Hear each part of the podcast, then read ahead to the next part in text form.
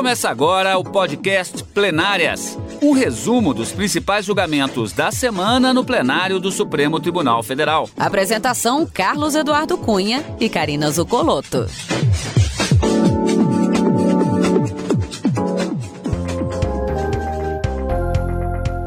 Hoje, com os principais momentos das sessões dos dias 30 e 31 de março de 2022. Karina, uma semana que de certa forma é monotemática, só que não. Em que sentido?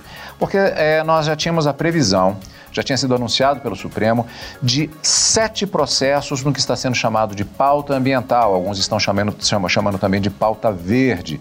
E nós tivemos o início do que vai ser, pelo que tudo indica, uma verdadeira maratona de julgamentos com essa temática extremamente importante, com o pregão de dois processos específicos de relatoria da ministra Carmen Lúcia. O tema aqui é a floresta amazônica. Desmatamento na floresta amazônica, esse é o ponto nevrálgico que vai ser discutido nessas duas ações, cujo julgamento foi iniciado na quarta-feira, seguiu na quinta com o início do voto da relatora, ministra Carmen Lúcia, que ainda não terminou, e a expectativa é de que a semana que vem esse tema volte a, a, ao plenário para que ela possa é, concluir o seu voto e os demais ministros apresentarem os seus. Mas, como você disse, é, trata-se de um conjunto de ações seis da relatoria da ministra Carmen Lúcia, uma da relatoria da ministra Rosa Weber, mas em todas elas a discussão é essa preocupação com a proteção do meio ambiente, que logo no início do voto da ministra Carmen Lúcia, na quarta-feira, na quinta-feira, ela disse que o meio ambiente ele é, não é um direito individual, mas é de toda a coletividade, não é só dos brasileiros, mas é do mundo todo, e por isso o Brasil deve se manifestar com uma preocupação para a manutenção e preservação deste meio ambiente, que inclusive é, está na Constituição Federal. A ministra, no seu voto, ela faz um longo histórico da proteção do meio ambiente é, no ordenamento jurídico brasileiro e que na nossa Constituição ele não está só lá no capítulo da ordem social, mas também está dentre os princípios da, da que regem a ordem econômica quando fala da dignidade da pessoa humana, fundamento da República no artigo 1 para garantir a dignidade das pessoas também, então deve ser preservado e protegido. A grande discussão no, em um desses processos, que é a DPF uh, 760, sete partidos ingressaram com essa ação para buscar no Supremo uh, uma, de uma certa forma, uma imposição para que o governo federal e os órgãos federais responsáveis apliquem de forma efetiva o chamado PP Sedan, que tanto a ministra Carmen Lúcia falou no seu voto. Esse PP Sedan é o Plano de Ação de Prevenção e Controle do Desmatamento na Amazônia, ao argumento de que ele não estaria sendo é, aplicado de forma efetiva.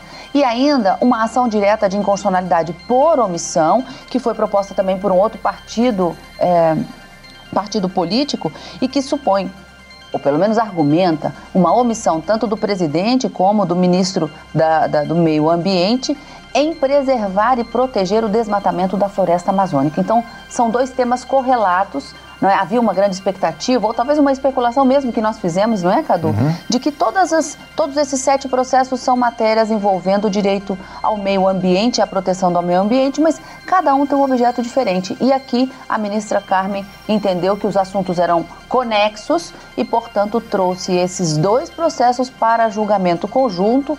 Mais uma vez, ainda tem mais cinco na pauta sobre meio ambiente também, mas vamos aguardar.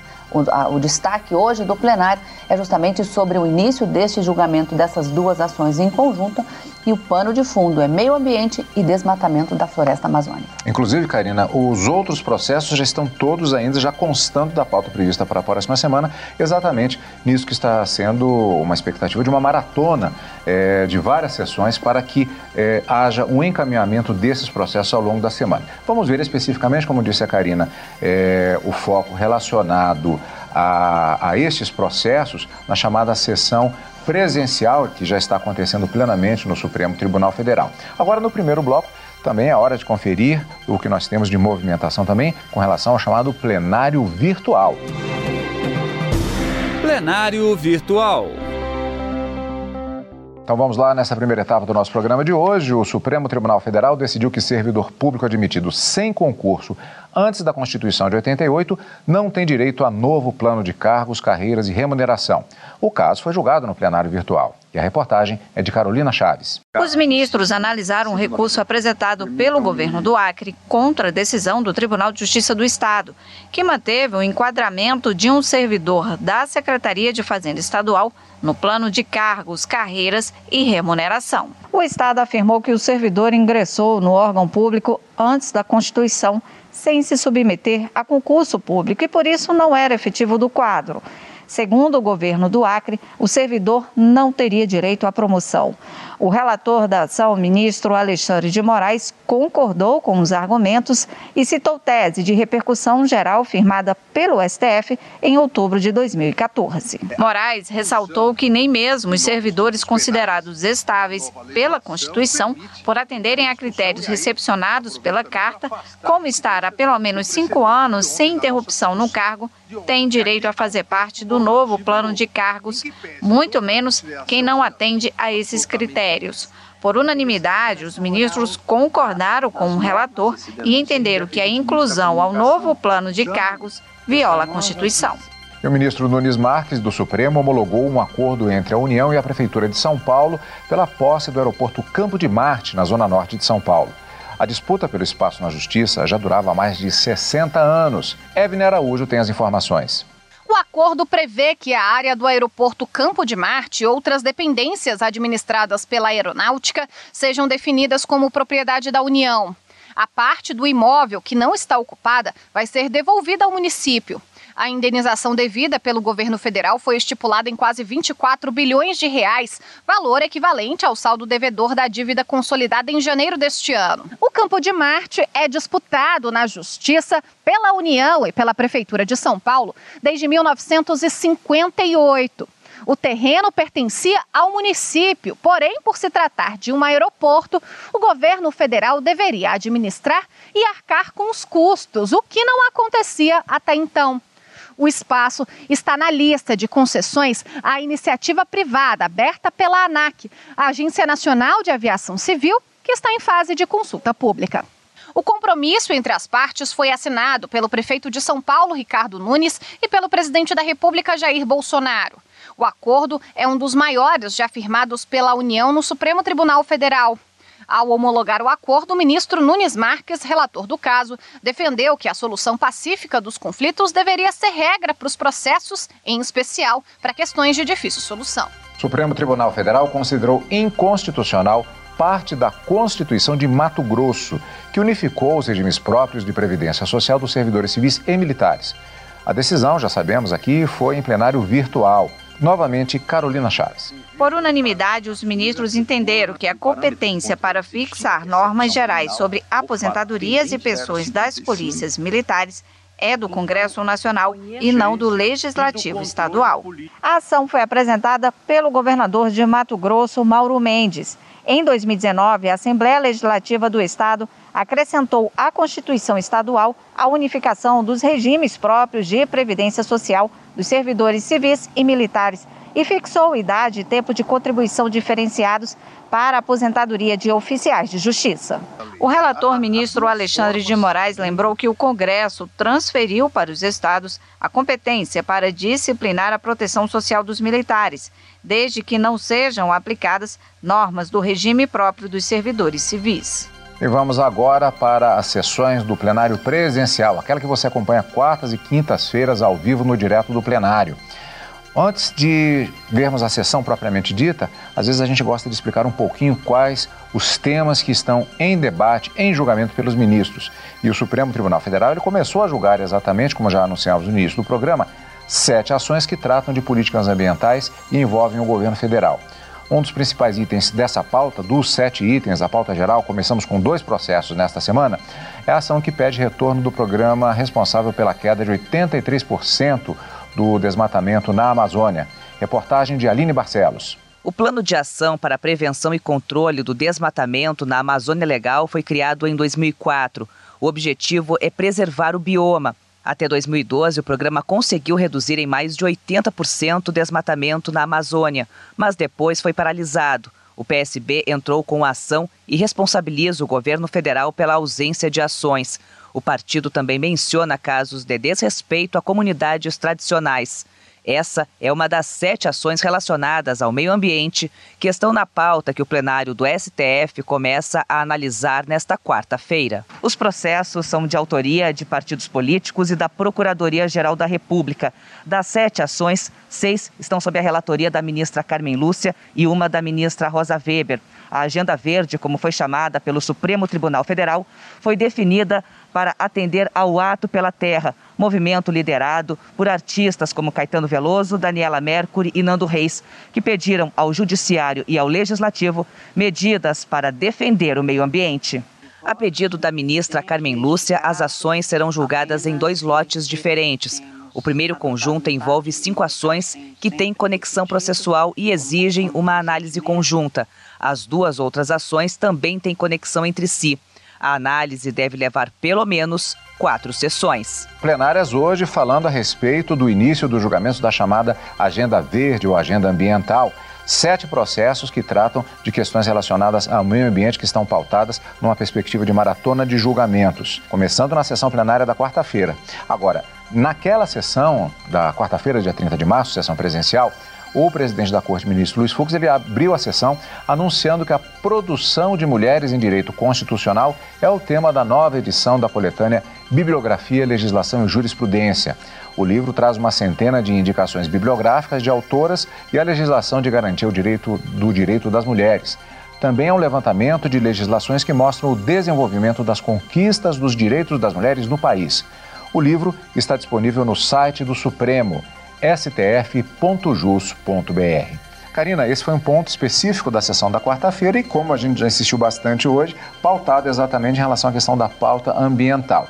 Como você já adiantou, dois processos dos sete previstos, estes de relatoria da ministra Carmen Lúcia, a maioria da ministra Carmen Lúcia, um, um, um, é da ministra Rosa Weber, esses dois especificamente tratam da questão do desmatamento na floresta amazônica e há questões de inconstitucionalidade envolvidas.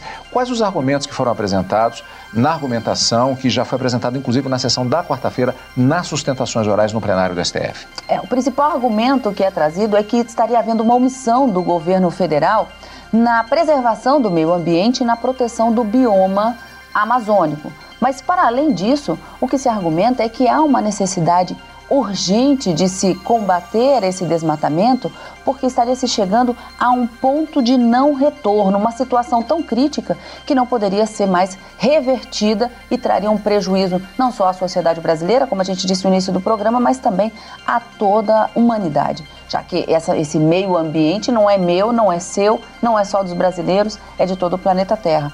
E há um argumento também de que estaria havendo um estado de coisa inconstitucional, na medida em que a fiscalização para a efetividade do plano para a, a prevenção né, de desmatamento na Amazônia não estaria sendo fiscalizado de forma efetiva e que também o orçamento destinado para tanto não estaria sendo realizado, sendo implementado na busca para evitar essas situações. E que haveria ainda aqui uma dificuldade de acesso à publicidade de atos envolvendo toda essa questão. Então, o que se pede é essa declaração de coisa inconstitucional e que o governo federal mostre de fato quais são as medidas que já foram tomadas e os planos e a efetividade dessa conduta e dessa ação para o combate ao desmatamento. No pano de fundo, são esses temas que estão sendo analisados e a ministra Carmen Lúcia, até o ponto em que votou na quinta-feira, já reconheceu esse estado de coisa inconstitucional, mas vamos aguardar quando do retorno né, desse julgamento na semana seguinte, com a finalização do voto da ministra Carmen Lúcia, para a gente concluir e poder efetivamente dizer de que maneira votou a ministra Carmen Lúcia, mas já sinalizou de que esse estado de coisa inconstitucional realmente ele existe. Já antecipando destaques da próxima semana, portanto, ao próprio plenário do Supremo Tribunal Federal, pauta ambiental. Agora a gente volta exatamente para a sessão da quarta-feira, dia 30 de março. Nessa pauta ambiental anunciada para o plenário, como vimos no bloco anterior e agora aqui nas explicações da Karina, na quarta-feira, dia 30 de março, o plenário do STF começou a julgar duas ações das sete duas ações ambientais que envolvem o combate ao desmatamento na Amazônia. Marta Ferreira acompanhou. O Plano de Ação para a Prevenção e Controle do Desmatamento na Amazônia Legal foi criado em 2004 e tem como objetivo reduzir de forma contínua o desmatamento e criar as condições de transição para o modelo de desenvolvimento sustentável na Amazônia Legal. O plano foi estruturado para enfrentar as causas do desmatamento de forma abrangente, integrada e intensiva, tendo ações articuladas em torno de três eixos temáticos: ordenamento fundiário e territorial, monitoramento e controle ambiental e fomento às atividades produtivas sustentáveis. Em novembro de 2020, sete partidos entraram com ação no Supremo para que a Corte determine à União e aos órgãos e entidades federais competentes que executem de maneira efetiva o Plano de Ação para a Prevenção e Controle do Desmatamento na Amazônia. Os partidos requerem até 2021 a redução efetiva dos índices de desmatamento na Amazônia Legal e em terras indígenas e unidades de conservação, conforme dados oficiais disponibilizados pelo Instituto Nacional de Pesquisas Espaciais. Eles apontam graves e irreparáveis lesões a preceitos fundamentais, decorrentes de atos da União e dos órgãos públicos federais que impedem a execução de medidas previstas no plano.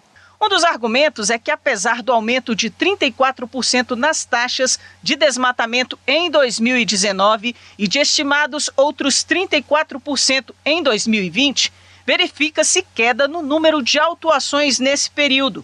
Segundo eles, em 2019, o Ibama autuou 31% menos do que em 2018. Em 2020, a queda é ainda maior, de 43%.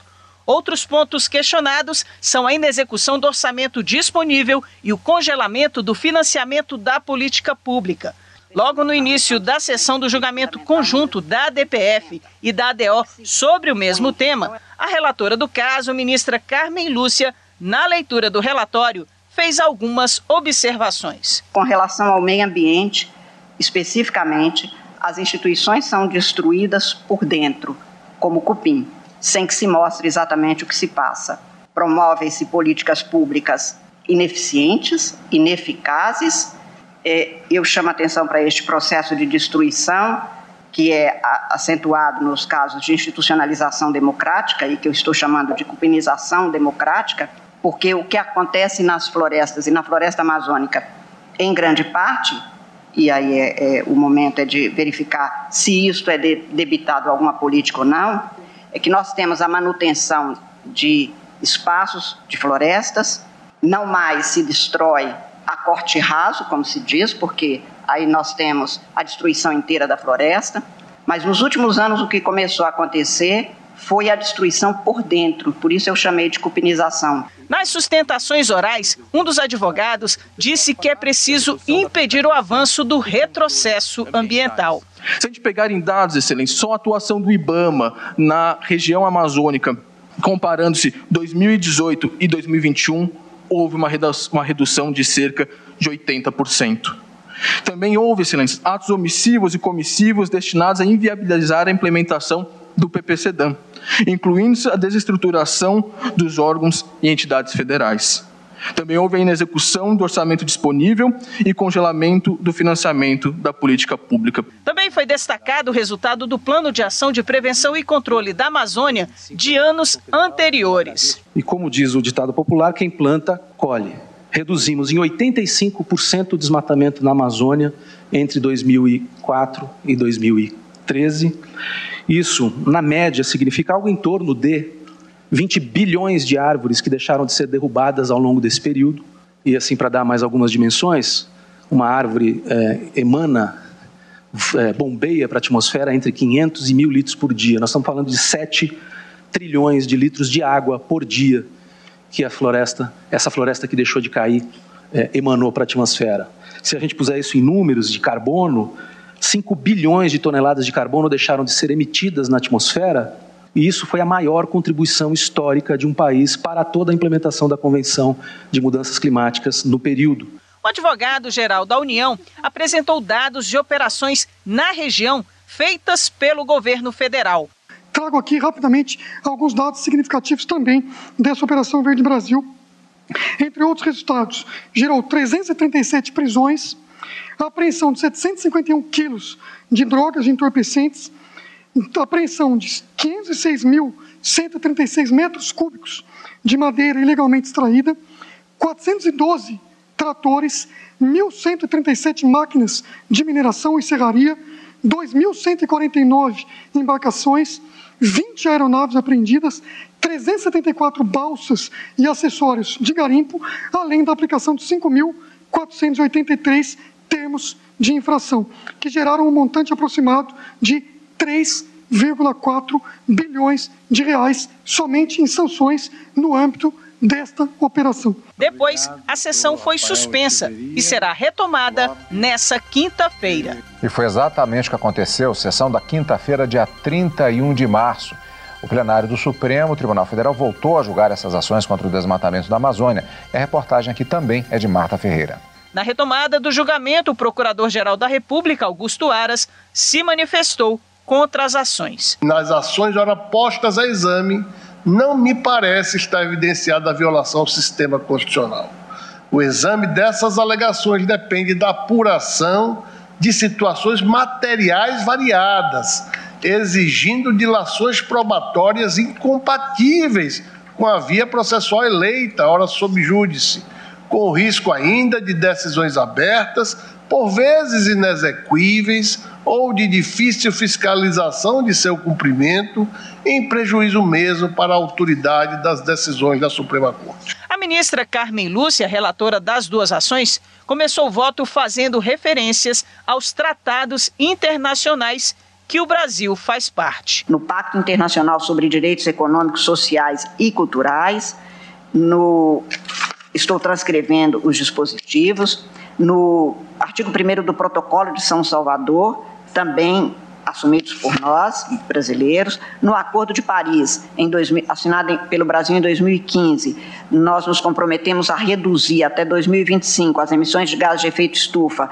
em até 37%, comparados aos níveis de 2005, e estendendo essa meta para 43% agora até 2030. Essas metas foram assumidas para aumentar o uso de fontes alternativas de energia, aumentar a participação de bioenergias sustentáveis na matriz energética brasileira para 18% até 2030, utilizar tecnologias limpas nas indústrias, melhorar a infraestrutura dos transportes, diminuir o desmatamento, que é o tema específico aqui, restaurar e reflorestar até 12 milhões de hectares.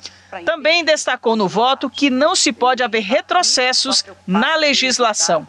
O princípio da proibição de retrocesso relaciona-se às obrigações constitucionais e internacionais de assegurar um nível progressivo de melhoria das condições do meio ambiente. Não se permite recuar, não se permite retroceder, o que não significa que vá ser imutável a legislação, apenas que legislação, governos não podem alterar o que é a garantia de uma progressividade protetiva e e de preservação das condições ambientais, no caso brasileiro das florestas.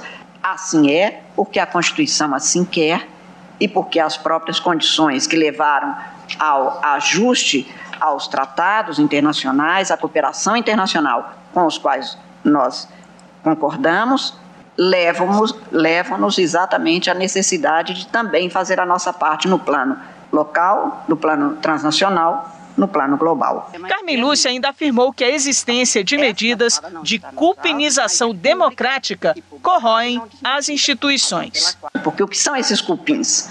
O cupim do autoritarismo, o cupim do populismo, o cupim de interesses pessoais, o cupim da ineficiência administrativa, tudo isto junto a construir um quadro que faz com que não se tenha o cumprimento objetivo garantido de conteúdo da matéria constitucional devidamente assegurada. E é, eu, eu, faço a menção, no, no, meu voto, de uma citação de Michel Prier, que diz que salvaguardar o que já foi adquirido em matéria ambiental não é uma volta ao passado, é uma garantia de futuro. Na segunda parte da sessão, a ministra Carmen Lúcia retomou o voto. Ela trouxe dados sobre o desmatamento também destacou a mudança do modus operandi de quem devasta a floresta. Disse que desde 2013 vem se abandonando os tratores e os grandes acampamentos. Os dados do INPE trazidos aos autos demonstram que entre 2009 e 2018 a média de desmatamento em áreas protegidas foi de 1.091,6 km por ano e em 2000, de 2019 e 2020 chegou-se à média de 1.948,8 km por ano. O, é este quadro, portanto, de desmatamento que se acentua com a possibilidade maior da ecocriminalidade, que não envolve só crimes ambientais, como eu lembrei ontem, mas crimes tributários, crimes financeiros, crimes contra direitos humanos, como se dá com estes trabalhadores escravizados de alguma forma, que é apresentado e que é o objeto dos questionamentos desdobrados na argumentação trazida nesses dois processos. Depois, a sessão foi suspensa. A conclusão do voto será feita na próxima semana.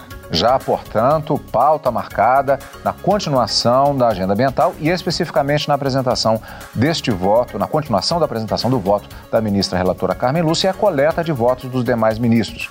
Karina, portanto, encontro marcado para a continuação dos julgamentos no plenário do Supremo Tribunal Federal. É exatamente, Cadu. Na próxima quarta e quinta-feira, no direto do plenário, você acompanha com a gente a partir das 14 horas todas as discussões acerca desses dois processos que devem ser retomados. Mas nesse final de semana, o nosso encontro é no plenário. E você acompanha o Plenárias aqui na Rádio Justiça e também pelo YouTube. Obrigado pela companhia. Você acompanhou o podcast Plenárias, um resumo dos principais julgamentos da semana no plenário do Supremo Tribunal Federal. Apresentação: Carlos Eduardo Cunha e Karina Zucolotto.